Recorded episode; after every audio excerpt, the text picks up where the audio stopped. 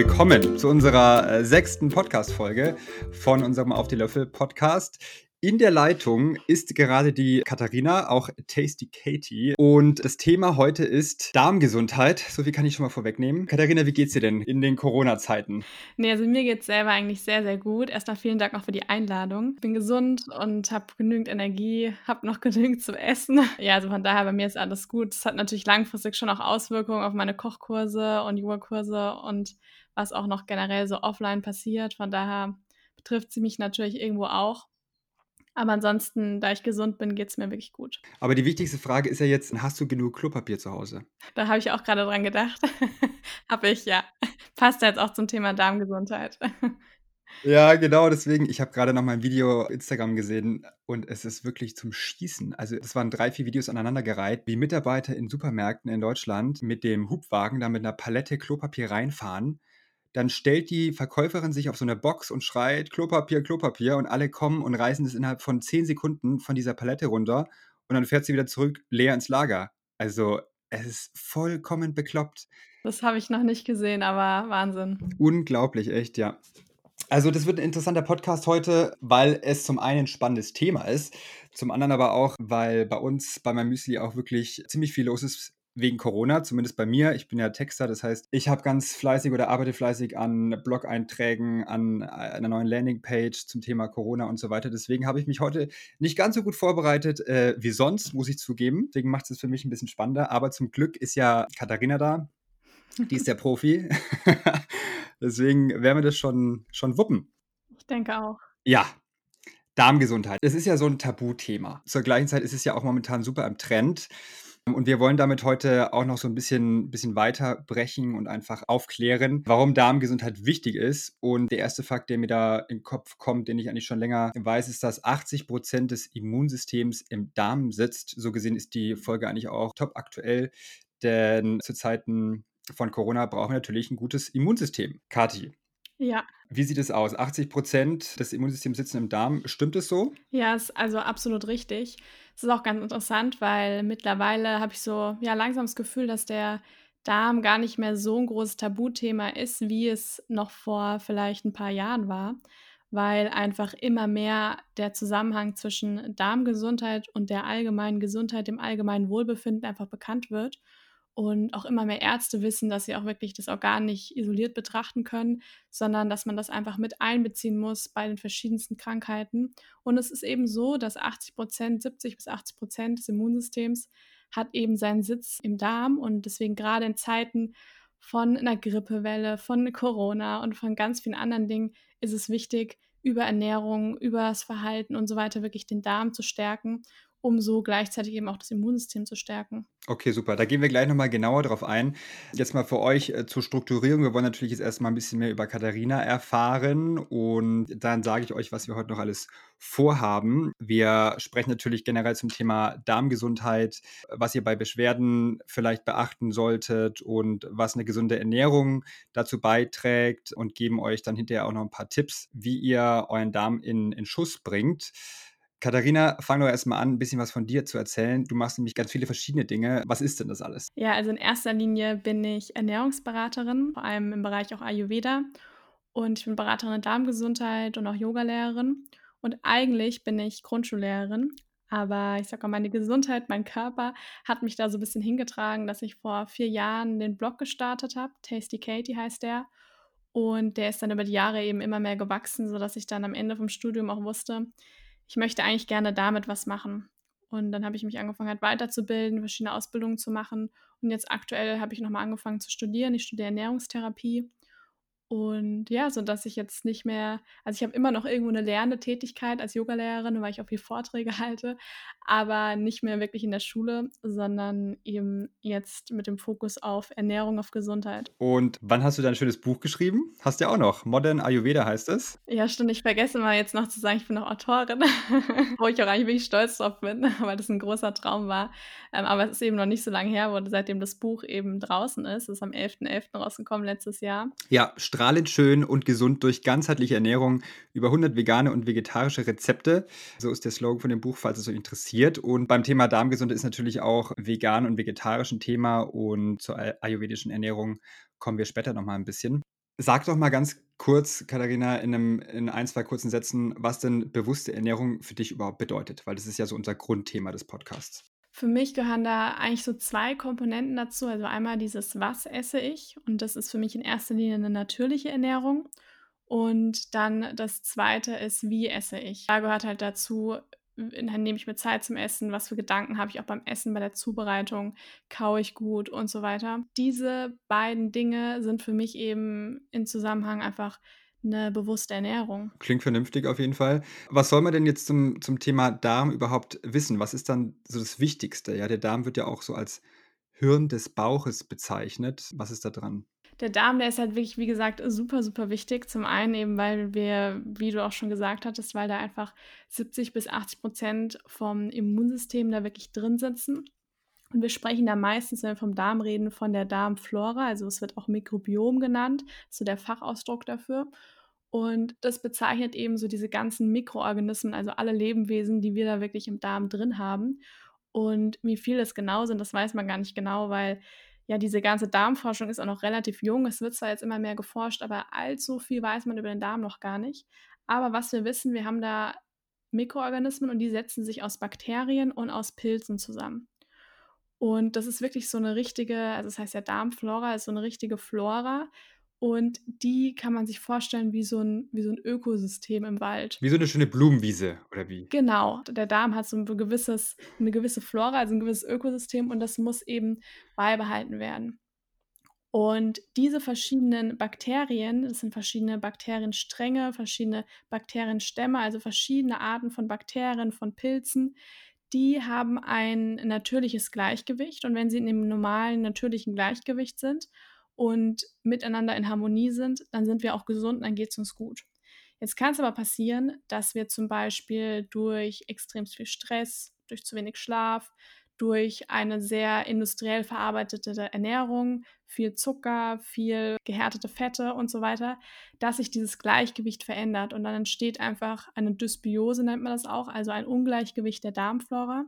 Und dann kommt's zum Beispiel zu Blähungen, zu Durchfall, Verstopfung und so weiter.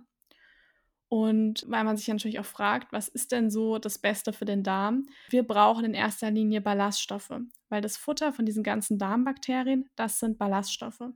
Die brauchen das, damit diese ganzen gesunden Bakterien damit wir davon genügend haben und auch 'ne große Vielfalt herrscht. Da hake ich jetzt mal ganz kurz ein. Ja. Ich wei unterbreche ungern in deinem Vortrag. Das hast du alles super schön, äh, schon erklärt. Aber wenn du immer von Pilzen und Bakterien sprichst, da hat man jetzt ja nicht unbedingt 'n positives Bild Bild von. Die sind ja aber wichtig für unsere Darmflora. Da gibt's jetzt ja wahrscheinlich aber auch dann gute und böse, oder? Wie ist das? Genau.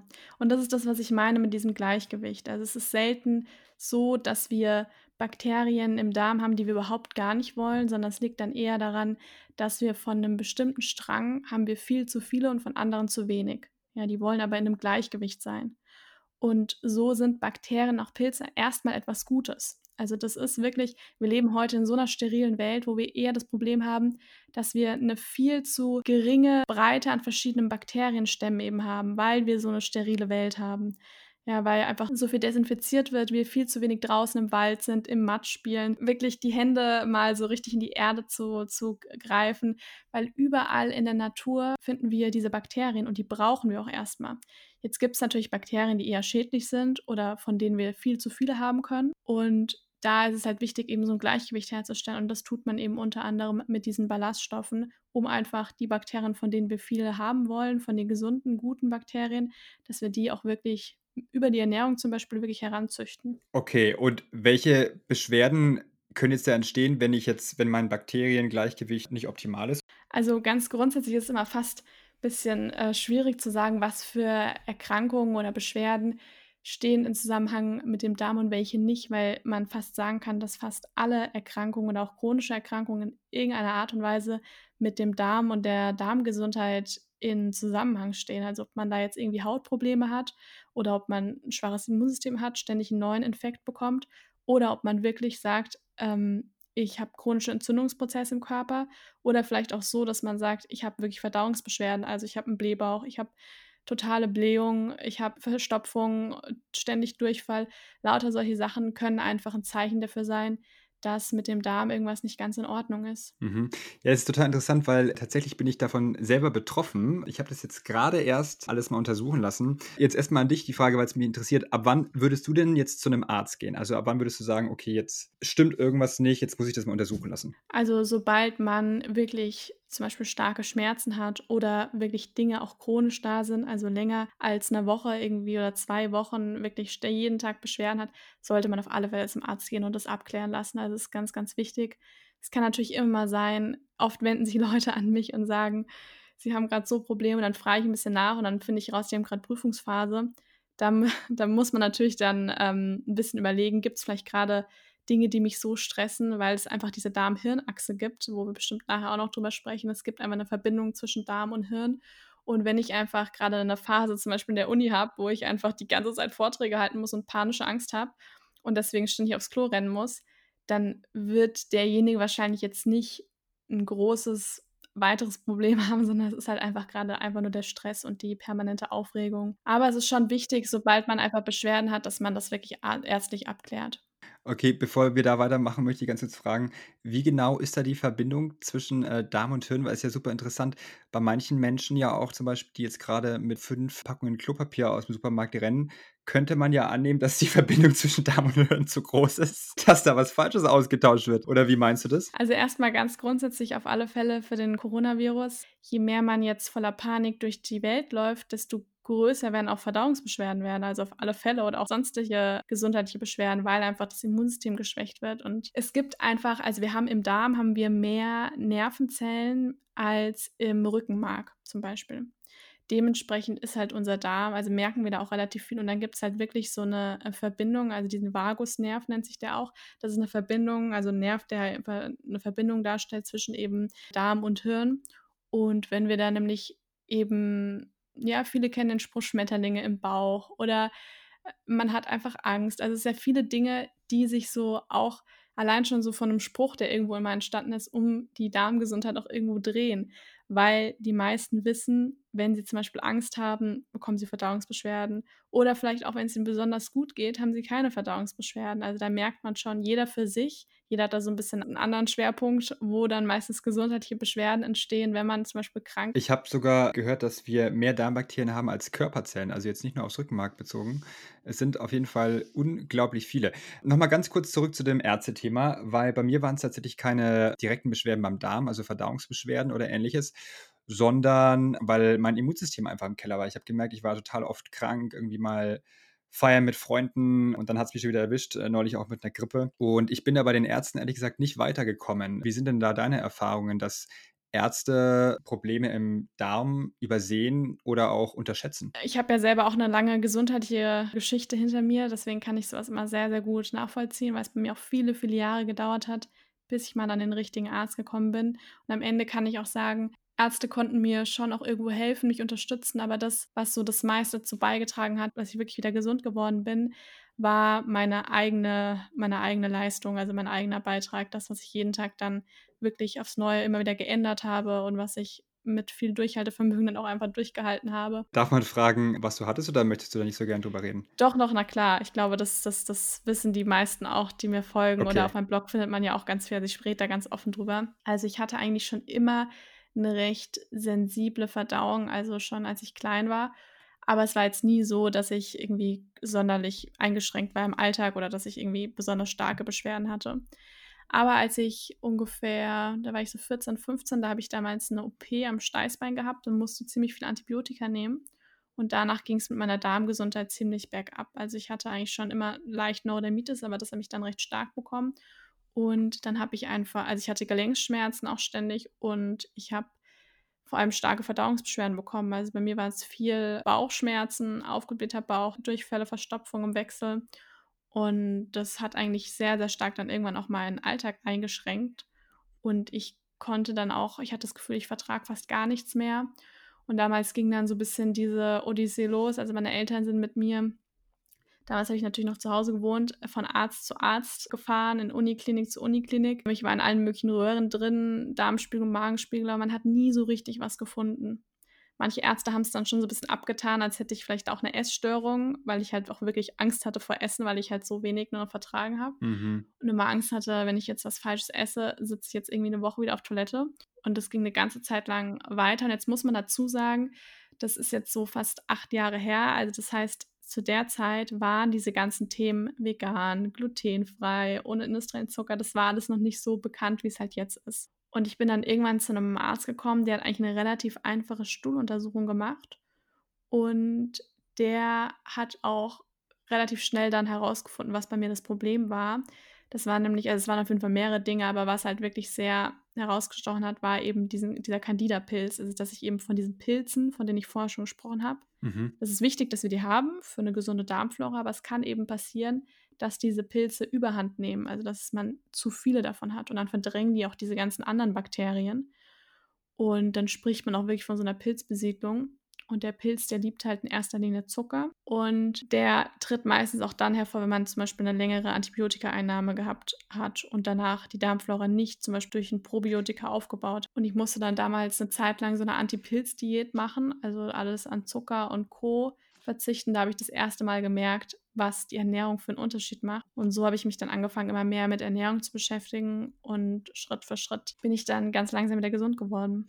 Ja, das ist echt mega interessant. Aber ich finde es äh, total spannend und freue mich natürlich, dass es äh, erstmal, dass es dir jetzt wieder besser geht. Äh, bei mir war das relativ ähnlich und deswegen finde ich, ist das eigentlich ein, ein super wichtiger Tipp äh, auch für euch da draußen. Also ich hat, war auch immer bei ganz vielen Ärzten, weil ich einfach nicht so fit war manchmal. Ich war öfter krank, jetzt nichts Schlimmes, einfach Erkältung, Grippe, aber oft schlapp und teilweise hatte ich auch äh, mal Infektionen oder mal irgendwie so einen Mückenstich vom Mallorca oder was. Und dann habe ich letztes Jahr wirklich mehrfach Antibiotikum bekommen und habe auch bei, den, bei denselben Ärzten nachgefragt, warum, wo, woran kann es liegen, dass ich so oft krank bin und so weiter. Und kein Arzt ist auf die Idee gekommen, dass er mal meinen Darm untersucht. Ja, und das finde ich im Nachhinein so krass, weil letztendlich hat mich meine Mutter dazu gedrängt. Ja, ich dachte, ja, ist alles in Ordnung. So schlimm ist es ja nicht. Ne? Man geht ja nicht so gerne zum Arzt eigentlich auch. Und eine Heilpraktikerin hat dann auch einfach gesagt, ja, wir machen jetzt mal eine Stuhluntersuchung. Und das habe ich gemacht. Und da kam ihm auch raus, hey, ich habe irgendwie fast null Bifidobakterien in meinem Darm, ja, und keine Ahnung, was da noch alles rauskommt. Bauchspeicheldrüse ist irgendwie ein bisschen unterm Wert und so weiter und so fort. Also so eine ganz simple Untersuchung, die kostet zwar ein bisschen Geld, äh, habe ich jetzt irgendwie 140 Euro für gezahlt, das ist natürlich auch nicht wenig, aber hey, wenn es dann danach besser geht, dann ist es ja allemal wert. Deswegen finde ich es spannend, dass Ärzte da eigentlich gar nicht so drauf kommen und es immer auch abgetan wird, wie es bei dir auch der Fall war mit Essstörungen oder wird dann oft auch auf psychische Probleme geschoben und so weiter. Aber ich habe den Eindruck, da geht es uns beiden eigentlich ganz gut soweit. Ja, also ja, auf jeden Fall. finde ich, find ich super spannend. Also, es ist halt einfach so, vielleicht um um zu verstehen für die anderen mit dem Antibiotika, warum das so eine so 'ne Auswirkung hat. Also, ich bin auf jeden Fall der Meinung, Antibiotika ist super wichtig. Das rettet so viele Leben die ganze Zeit. Und es ist auch gut, dass man das bekommt, wenn es wirklich dringend ist und wenn man es wirklich braucht. Mhm. Aber was heute so ein bisschen das Problem ist, dass Antibiotika leider viel zu schnell gegeben wird und ganz oft dann auch eingesetzt wird, wenn man eigentlich was anderes geben könnte oder wenn man es nicht unbedingt bräuchte. Und das Antibiotika heißt übersetzt gegen das Leben. Und das kann man sich wirklich vorstellen wie so ein Staubsauger, der einmal durch den Darm fegt und der nimmt alles mit, die guten und die schlechten. Und so haben wir dann am Ende, da, dann ist praktisch, das ist wirklich eigentlich das Schlimmste, was der Darmflora passieren kann, Antibiotika oder eine längere Einnahme von Cortison oder Schmerzmittel. Ja. Und wie gesagt, man hat dann natürlich schon Dinge, die man machen kann, um die Darmflora wieder aufzubauen. Aber man weiß, dass man, je öfter man einfach Antibiotika noch bekommt, dass man die Darmflora irgendwann nie wieder so hinbekommt wie früher, weil es einfach wirklich dann dauert, bis sich diese Bakterien wieder ansiedeln und da ist dann schon auch viel Arbeit bedeutet. Ja, bin ich jetzt auch mal gespannt, weil jetzt habe ich natürlich so ein paar Probiotika besorgt und esse ganz viel Müsli. Wir haben ja unser neues Activated Crunch Müsli äh, mit zusätzlichen Bifidobakterien. Das löffel ich mir jetzt jeden Tag rein. Also soweit geht es mir auf jeden Fall super gut. Ich war seitdem auch nicht mehr krank, aber das dauert natürlich. Was denkst du denn, wie oft muss man denn Antibiotika genommen haben, dass da bleibende Schäden oder, oder längerfristige Schäden entstehen? Weißt du das? Also das ist auf jeden Fall von, von Mensch zu Mensch, von Typ zu Typ ist es ein bisschen unterschiedlich. Wir sind einfach ja verschieden und der eine verkraftet das besser, der andere weniger, aber es reicht auf jeden Fall eine Antibiotikaeinnahme, um da wirklich bleibende Schäden zu hinterlassen, ohne dass ich da jetzt jemandem Angst mache. Aber einfach bewusst zu sein, dass wenn man jetzt ein Antibiotika bekommt, dass man auf jeden Fall danach zum Beispiel ein Probiotika, also etwas, was fürs Leben ist, die guten Bakterien wieder zufüttert oder dass man darauf wirklich danach achtet, dass man zum Beispiel eine große Auswahl an den verschiedenen pflanzlichen Lebensmitteln, die eben viele Ballaststoffe enthalten, dass man die wirklich auch in die Ernährung integriert, um einfach wieder so Nährboden setzt für die ganzen anderen Bakterien, damit die wieder entstehen und heranwachsen. Mhm. Okay, super. Wir gehen jetzt mal direkt über zum, zum nächsten Punkt, Thema gesunde Ernährung, ähm, was natürlich auch damit zu tun hat. Jetzt haben wir gerade von Probiotika auch gesprochen. Bei mir zum Beispiel haben jetzt Bifidobakterien gefehlt. Das sind ja so Milchsäurebakterien. Wie ist denn da deine Erfahrung, wenn man sich jetzt vegan ernährt? Heißt es das automatisch, dass man da zu wenig hat? Weil ich bin jetzt ja seit Oktober irgendwie vegan und breite es mal aus und komme soweit eigentlich echt super zurecht. Hat das was damit zu tun? Also grundsätzlich kann man gar nicht wirklich sagen, dass irgendwie Lebensmittel, die nicht vegan sind, dass die gleich total viele Milchsäurebakterien enthalten, sondern Milchsäurebakterien haben wir dann in der Ernährung, wenn wir Dinge fermentieren. Also fermentierte Nahrungsmittel. Das ist ja sowas wie Käse oder Joghurt auch erstmal. Das ist aber egal, ob ich da jetzt einen pflanzlichen Joghurt habe oder ob ich da einen Joghurt Kuhmilch habe, weil da sehe ich ja auch, wenn ich die Packung umdrehe, Zutaten, da sind dann irgendwelche Joghurtkulturen zugesetzt.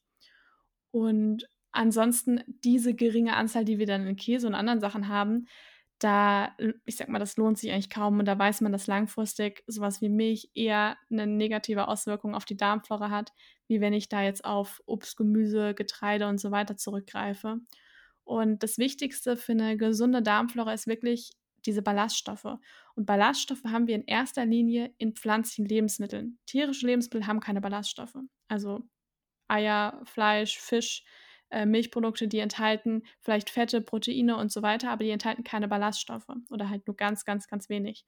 Und deswegen ist es total wichtig, dass man, egal ob man jetzt zuhört und sagt, ich bin vegan, vegetarisch oder ich esse alles, das Wichtigste ist, unabhängig davon, wie man sich nennt, dass man wirklich eine große Anteil an pflanzenbasierten Lebensmitteln in der Ernährung hat, weil das einfach die Basis und die, das Futter für die ganzen Darmbakterien ist.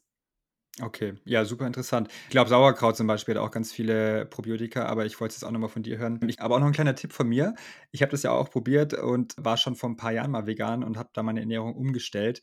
Falls ihr jetzt auch mehr Gemüse essen wollt und das relativ plötzlich umstellt, dann wundert euch nicht, dass der Bauch oft grummelt oder ihr irgendwie euch so ein bisschen aufgebläht fühlt, weil damit rechnet der Körper nicht, äh, wenn du auf einmal ganz viele Ballaststoffe zu dir nimmst. Also da muss man sich so langsam dran gewöhnen. Das weißt du wahrscheinlich auch. Ja, auf jeden Fall. Katharina, aber erzähl uns doch mal ganz kurz, wie schaut denn deine Ernährung jetzt im Alltag aus? Also pflanzenbasiert ist schon mal wichtig oder pflanzliche Ernährung im Allgemeinen. Bist du denn auch vegan? Ich ernähre mich vegan und vollwertig. Ja, genau. Also bei mir war das auf jeden Fall auch so ein Prozess. Ich war nie jemand, der super viel Fleisch gegessen hat. Ich habe also Wurst mochte ich sowieso noch nie wirklich, aber ich habe relativ viele Milchprodukte und auch Eier und ab und zu dann mal Fleisch und auch vor allem auch Fisch gegessen.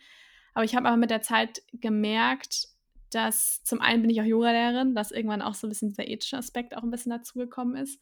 Und dann ist es auch einfach so, dass ich gemerkt habe, dass Milchprodukte habe ich, vertrage ich nicht gut. Und dass ich auch gemerkt habe, dass einfach gerade Fleisch oder Fisch, dass das sehr, sehr, also es braucht ja auch tatsächlich recht lange, um verdaut zu werden, aber dass ich mich danach immer sehr, ja, so sehr schwer fühle. Und das war, wie gesagt, ein Prozess über auch mehrere Jahre und aber ich ernähre mich jetzt wirklich schon eine ganze Zeit lang vegan und mir geht super damit.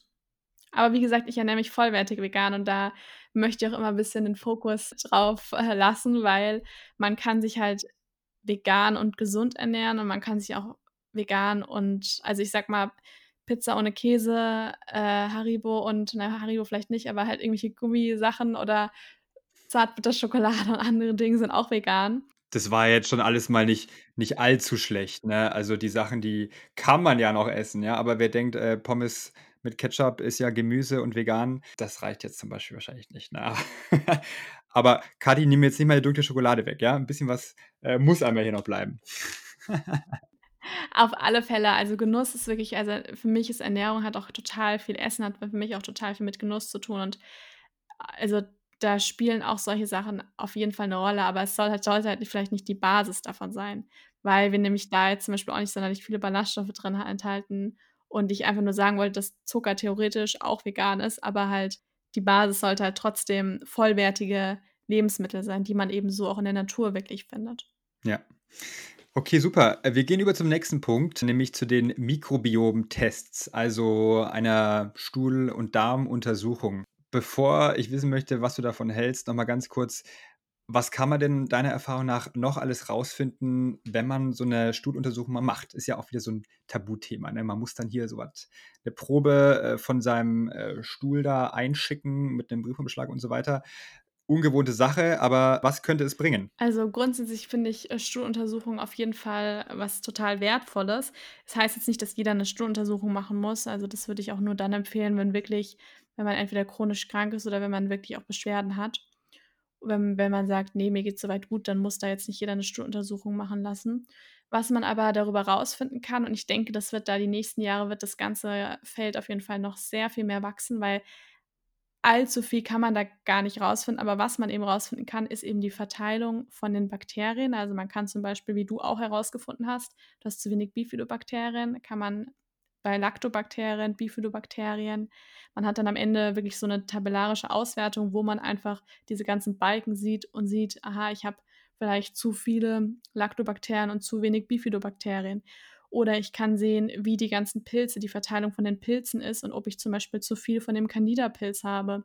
Und es gibt auch noch eben 'nen Wert, wie die Darmflora also, wie der Stand der Darmflora ist, ob's zum Beispiel da 'n Anzeichen für dieses Leaky Gut gibt, also, so 'ne löchrige Darmschleimhaut, dass die nicht mehr so richtig dicht Das ist. klingt gefährlich. Ähm, das alles kann ich über 'ne 'ne Stuhluntersuchung rausfinden. Das heißt, es gibt Darmwände, die durchlässig sind oder sagt man das nur so Ne, es umgangssprachlich? ist schon wirklich so, dass diese Darmschleimhaut auch wirklich undurchlässig werden kann. Also, Leaky Gut heißt ja praktisch löchriger Darm. Wie so 'ne Art Netz kann man sich das vorstellen, wo dann die Löcher ganz langsam so 'n bisschen größer werden. Also, aber der Grund ist wirklich erst mal diese Dysbiose. Also, damit es erst mal dazu kommen kann, muss ich 'n Ungleichgewicht in diesen in dieser in der Darmflora erst mal haben. Okay. Hat aber jetzt nichts mit Darmbruch zu tun oder so was Schlimmes? Ne, ne, ne. Ne, das ist auf jeden Fall was anderes. Okay. Mensch, okay, du klingst ja schon fast wie so 'n Wissenschaftler oder Arzt. Ich bin beeindruckt. Äh, aber vielleicht noch ganz kurz zum Test. Wo findet man denn solche Tests? Gibt's die bei jedem Hausarzt? Also, ich habe die jetzt von meiner Heilpraktikerin bekommen. Hast du da 'ne Empfehlung? Also, die Hausärzte, die machen's meistens die machen diese typischen Stuhluntersuchungen, wo wirklich nur nach speziellen Keimen und so weiter geschaut wird, also, nach so ja, teilweise auch Krankenhauskeimen und allen möglichen Dingen. Aber da wird nicht keine Darmflora-Analyse gemacht, also, nach dem nach der Bakterien und Pilzverteilung. Und deswegen das machen meistens wirklich die Heilpraktiker. Also, bei Heilpraktiker bei so ganzheitlich praktizierenden Ärzten also, die machen auf alle Fälle diese Stuhluntersuchung. Kann man auch immer nachfragen. Ansonsten gibt's natürlich auch mittlerweile ziemlich viele Anbieter, wo man selbst da wirklich 'n Test bestellen kann, bekommt man nach Hause und dann bekommt man die Ergebnisse zugeschickt. Ich sage immer bisschen mit Vorsicht genießen, weil einem das wenig bringt, wenn man sich mit dem Thema nicht ganz so gut auseinander also, sich einfach nicht so gut auskennt. Und dann habe ich da dieses Ergebnis und denke mir jetzt: „Ja gut, was mache ich jetzt damit?“ Dann kann man natürlich wild anfangen zu googeln. Aber da empfehle ich wirklich immer, wenn man sagt, man möchte den Test selber machen, damit dann zu zum Beispiel 'ner Ernährungsberaterin zu gehen, die sich damit auskennt oder zu 'nem Heilpraktiker, der einem da irgendwie weiterhelfen kann. Okay. Mensch, da könnte man ja auch direkt zu dir gehen. Wie praktisch, oder? Zum Beispiel, ja. Machst du auch äh, machst du auch Telefontermine oder nur live vor Ort? Ja, also, ich ich berate ganz viel über Skype auch und, ähm, auch über Telefon, weil, wie gesagt, ganz viele von meinen Klienten, Patienten kommen halt eben mittlerweile aus ganz Deutschland. Und da ist das Internet total praktisch und ich arbeite dann auch mit so 'nem ganz unabhängigen Labor, die dann eben diese Stuhluntersuchung machen machen und ich kann sie halt lesen. Nach deiner Nummer frage ich dann später, Kathi. Äh, wir gehen jetzt, äh, weiter zu 'nem anderen Punkt, den ich spannend finde, nämlich Sport. Mhm. Hat denn Sport 'ne Auswirkung auf die Gesundheit des Darms und inwiefern? Ja, hat es auf jeden Fall und in erster Linie kann man da sagen, Das positiv. ist schon mal gut. Also, Sport ist auf jeden Fall etwas, was sehr positiv auf die Darmflora und auf diese Verteilung von den Bakterien sich da wirklich drauf auswirkt, weil man eben sagen kann, dass es eben diese Diversität, also, wirklich diese Vielfalt im Darm, das fördert das extrem. Und vor allem liegt es daran, dass ich will da jetzt auch gar nicht so tief eintauchen, aber das sind eben das fördert diese Bakterien und die bilden vor allem diese Sorte von Bakterien, die diese kurzkettigen Fettsäuren bilden und die sind eben total wichtig für die Darmschleimhaut, die wirken entzündungshemmend und ja, sind somit eben auch total gut fürs Immunsystem. Und vor allem ist es auch ganz oft gerade die Leute, die auch draußen Sport machen, weil wir haben überall in der Luft, in der ganzen Umwelt, haben wir diese ganzen Bakterien und wir nehmen die nicht nur über die Ernährung auf, sondern wir nehmen die auch wirklich übers Atmen, über den Kontakt mit anderen Personen und eben über den Kontakt mit der Natur auf. Und das heißt, wenn ich dann auch noch Sport mache und dann auch noch draußen, das ist wirklich etwas, das ist super für den Darm. Also da kann man ganz viel Gutes für sich tun. Wow, Jackpot. Ja. Das habe ich wirklich noch nicht gewusst. Wie schaut es jetzt mit meinen letzten 15 Jahren im Fitnessstudio aus? Abgesehen davon, dass ich nicht breiter geworden bin, hat es was für meinen Darm gebracht oder nicht? Also Sport ist auf alle Fälle wirklich auch, also das, das ist trotzdem unabhängig, ob man jetzt in der Natur ist oder nicht. Man hat trotzdem diesen Effekt, dass es ähm, sich positiv auf die Darmflora auswirkt. Und da gibt es auch erste Studien von Leuten, die viel laufen, also auch joggen gehen, auch die drinnen im Fitnessstudio auf dem Laufband laufen, dass man da auch herausgefunden hat, dass die einfach eine bessere Darmflora hatten als welche, ich sag mal, als Couch Potatoes. Ähm, das ist auf jeden Fall, das macht einen Unterschied. Und es ist auch einfach gut für, ich sag mal, die Seele und den Geist, weil ich nämlich damit ja auch langfristig eher Stress reduziere und das hat ja dann auch wirklich wieder eine Auswirkung auf die Darmgesundheit. Ja, macht man dann jetzt dann auch einen Unterschied zwischen Ausdauer und Kraftsport oder ist es egal? Also ich habe dazu jetzt noch keine Informationen. Ich glaube auch ganz ehrlich nicht, dass die Forschung da allzu weit ist, aber keine Ahnung, um ehrlich zu sein. Ich glaube, dass es keinen Unterschied macht. Also sei denn, ich gehe halt mehr draußen laufen oder halt drin laufen. Das macht sicher einen Unterschied oder mache halt drin Kraftsport, da findet man was. Aber ansonsten glaube ich, macht das nicht allzu großen Unterschied. Okay, super. Äh, du hast es ja vorhin auch schon also Sport treiben nicht vergessen, Leute da draußen, ne? Ganz wichtig. Auch in Zeiten von Corona vielleicht auf dem Balkon oder der Terrasse nicht nur hier drin hocken und Dosenravioli essen. Genau. Wir kommen jetzt zu einem, zu einem anderen gesunden Aspekt, du hast es vorhin auch schon angesprochen. Ayurvedische Ernährungsberaterin bist du ja schon und du ernährst dich dann auch ayurvedisch, weil du meintest, pflanzlich ist da, glaube ich, ein ganz wichtiger Punkt, oder? Ja, also ich ernähre mich vegan äh, mit ayurvedischen Anteilen eben, also mit den, ich berücksichtige diese ayurvedischen Prinzipien. Ayurveda ist ein ganz altes, also das älteste Medizinsystem, das es gibt und das kommt aus Indien. Und das ist eben so ein ganzheitliches Medizinsystem, also da gehört auch Yoga dazu und Ernährung ist da eben total wichtig. Und so teilen wir halt im Ayurveda die Menschen in verschiedene Körpertypen ein und wir berücksichtigen eben die Ernährung aus dem Grund, weil wir zum Beispiel wissen, dass wenn ich jetzt so ein Pita-Typ bin und viel Feuer in mir habe, viel Hitze in mir habe, dann ist es zum Beispiel wichtig, dass ich nicht zu viel Schärfe zu mir nehme und nicht zu viel saure Sachen, weil es nämlich die Hitze im Körper fördert. Oder wenn ich jetzt jemand bin, so ein Watertyp, also viel Kälte in mir habe, ständig friere, eher Blähung, Verstopfung habe, dann wird es mir jetzt nicht sonderlich viel bringen, wenn ich total viel Rohkost esse, weil ich eh schon so viel friere. Das heißt, ich brauche mehr warme und gekochte Nahrung.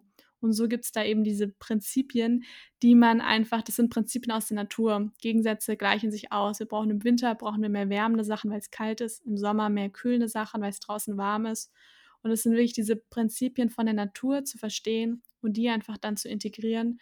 Und so kann man dann eben auch die Ernährung da anpassen. Und was bist du jetzt, heiß oder eher cool? Also ich bin Peter Water, also ein Gemisch praktisch aus dem hitzigen, aus dem hitzigen Element wie dem Feuerelement und Vata äh, mehr dem Luft der kühleren Element, also eine Mischung daraus. Gut, äh, die Mischung macht's. Aber das fand ich jetzt ganz interessant, weil man sagt doch eigentlich, dass man im Sommer keine kalten Getränke trinken sollte. Und im Winter, also die Eskimos zum Beispiel, trinken doch auch eher kalte Sachen, damit es die Körpertemperatur irgendwie oder damit der Körper arbeitet und somit den Körper erwärmt. Also im Ayurveda wird grundsätzlich werden keine eisgekühlten Sachen empfohlen, weil man sich das nämlich so vorstellen, gerade Wasser vorstellen kann, gerade Wasser, das wird eher empfohlen, warm zu trinken oder auch in Zimmertemperatur, weil unser Körper hat so eine gewisse Betriebstemperatur und das ist auch einfach wirklich energiesparend, wenn wir da wenn wir nicht einfach eiskalte Sachen in unser System geben, weil das einfach langfristig die Verdauung schwächt und den Körper nochmal extra Energie kostet, das erstmal auf Körpertemperatur zu bringen. Okay, alles klar. Ja, auch sehr interessant. Man wusste ich nicht, dass es da so verschiedene Typen gibt. Ich war sogar schon mal äh, auf Sri Lanka, habe meine Mutter da in so einem Ayurveda-Retreat besucht. Das Essen war lecker. Aber, das Wichtigste.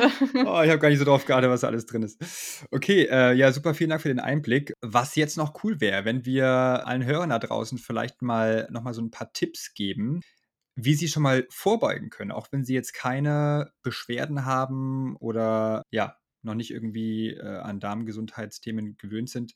Was sind so die ersten Steps, die man machen kann? Also Punkt Nummer eins ist auf jeden Fall erstmal bei der Ernährung anfangen, ja, weil das ist halt so das, was wir am besten beeinflussen können. Es geht halt permanent so durch uns durch und beeinflusst einfach den Darm, die Darmflora. Und das Wichtigste ist da eine natürliche Ernährung, also eine Ernährung, die reich ist an natürlichen Lebensmitteln, wie eben Gemüse, Obst, Getreide, Hülsenfrüchte, Gewürze, Kräuter, dass man da wirklich den Fokus drauf legt.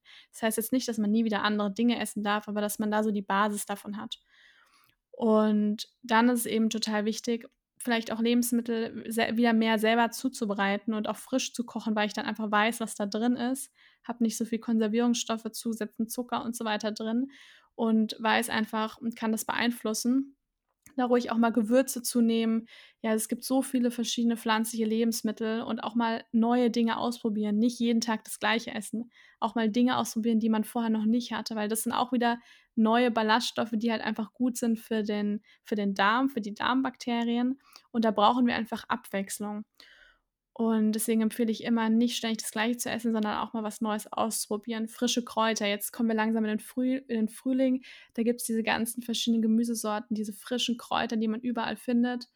Die kann man sich übers Essen drüber machen. Das sind auch nochmal extra Ballaststoffe und enthalten total viele gute Dinge für den Körper.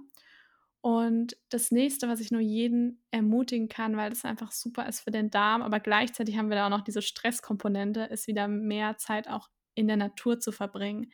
Ist natürlich jetzt gerade in Zeiten von Corona so ein bisschen schwierig, aber ich sag mal, in der Natur ist es nicht ganz so gefährlich, wie wenn ich jetzt unten in, in, in irgendwo in der Mitte bin, wo total viel los ist. Ja, also alleine in den Wald wird man ja noch dürfen. Ne? Also solange wir keine Ausgangssperre haben. Genau, in den Wald, Natur zu gehen und da das auch mit Sport zu kombinieren, ja. Und das ist nämlich gleichzeitig, da bin ich beim nächsten Punkt, darauf zu achten, mich auf dieses Stresslevel, weil ich bin dann fest davon überzeugt, dass es einfach ein Grund, warum viele gesundheitliche Probleme einfach auch immer mehr zunehmen oder auch Verdauungsbeschwerden, weil wir einfach so viel Stress auch teilweise ausgesetzt sind und man so viele Gedanken hat, die einen einfach stressen. Und da wirklich mal auch allein schon zu wissen, dass das wirklich eine Auswirkung auf die Gesundheit, auf meinen Darm auch hat, das hilft oft schon einiges, weil ich kann ja damit was machen. Also ich kann damit dann arbeiten und kann halt mir vielleicht so ein Handwerkszeug auch in die Hand legen, um Stress halt einfach langfristig auch wirklich zu reduzieren. Genau, das wären meine Tipps für den Anfang. Mensch, wir haben jetzt ganz schön viel gelernt. Vielen Dank auf jeden Fall schon mal für die ganzen Infos. Ich fasse jetzt noch mal ganz kurz für euch zusammen. Ja, also der Darm ist auf jeden Fall super wichtig. Ist nicht nur Trendthema, sondern für unser Immunsystem super bedeutend, ist ja auch irgendwie gekoppelt an, ähm, an unser Hirn. Ja, wer hätte das gedacht? Genau, falls ihr also Beschwerden habt oder euch unwohl fühlt, dann versucht es doch vielleicht mal mit dem Heilpraktiker, falls euch der Arzt nicht weiterhelfen kann, beziehungsweise macht doch vielleicht mal so eine Stuhlprobe. Ja, ist vielleicht ein bisschen komisch, aber kann sich auf jeden Fall lohnen. Ähm, die Ernährung ist natürlich auch super wichtig, ja, die ähm, sollte viele Ballaststoffe beinhalten. Also Müsli ist natürlich ein Kracher, ne? super ballaststoffreich. Und ähm, ja, da könnt ihr euch auch langsam dran gewöhnen. Aber nicht nur die Ernährung ist wichtig, sondern auch der Sport, hat die Kadi uns gesagt. Ja, also vor allem an der frischen Luft ist es super wichtig für den Darm. Hätte ich auch nicht gedacht, dass das sich auf die Darmgesundheit auswirken kann. Ja, dass Bakterien in der Luft rumschwirren, die, die für uns gut sind. Auch ein cooler Tipp, Kati. War das, war das gut zusammengefasst so? Auf jeden Fall, auf jeden Fall. Super, vielen Dank. Und jetzt bist du dran mit deinem Leckerwissen zum Schluss. Sind wir jetzt auch mal gespannt. Ja, wir sind ja beim Thema Darmgesundheit, deswegen belasse ich es auch erstmal dabei. Das heißt, ich gebe auch einen Tipp, den jeder sofort, unabhängig wie er sich ernährt, was er isst, sofort umsetzen kann. Und zwar, das ist richtig gut kauen. Weil wir haben nämlich im Mund, also die Verdauung beginnt bereits im Mund, wir haben da nämlich drei Speicheldrüsen und die enthalten nämlich zum einen eben diesen Speichel und in diesem Speichel sind schon Enzyme drin, die wir nämlich brauchen bei zum Beispiel der Kohlenhydratverdauung.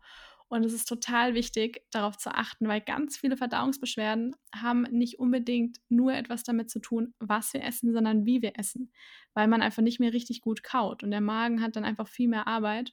Und deswegen dieses richtig, richtig gute Kauen und am Anfang richtig mal mitzählen, mal jeden Bissen mal 30 Mal wirklich zu kauen und dann auch erst runterzuschlucken, wenn das wirklich so ein Nahrungsbrei dann auch geworden ist.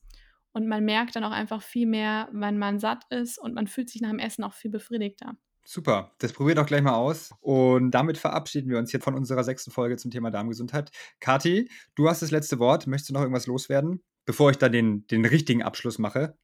Ich kann nur jedem ans Herz legen, sich also um die eigene Gesundheit zu kümmern, auf die Gesundheit aufzupassen, weil, wie gesagt, die Gesundheit ist unser größtes Gut und man merkt es meistens erst dann, wenn man die Gesundheit einmal verloren hat. Und deswegen kann ich auch nur jeden ermutigen, sich ein bisschen auch mit dem Darm zu beschäftigen und mit der Psyche und auch wirklich, auch gerade in der Zeit von Corona, auch trotzdem ein bisschen positiv zu bleiben und auch an den eigenen Körper wirklich zu glauben.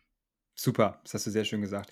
Dann freue ich mich, wenn ihr bei der nächsten Folge wieder einschaltet. Ich habe mein Mikro hier zu Hause im Homeoffice. Das heißt, es wird wahrscheinlich in zwei Wochen ungefähr wieder eine Folge geben.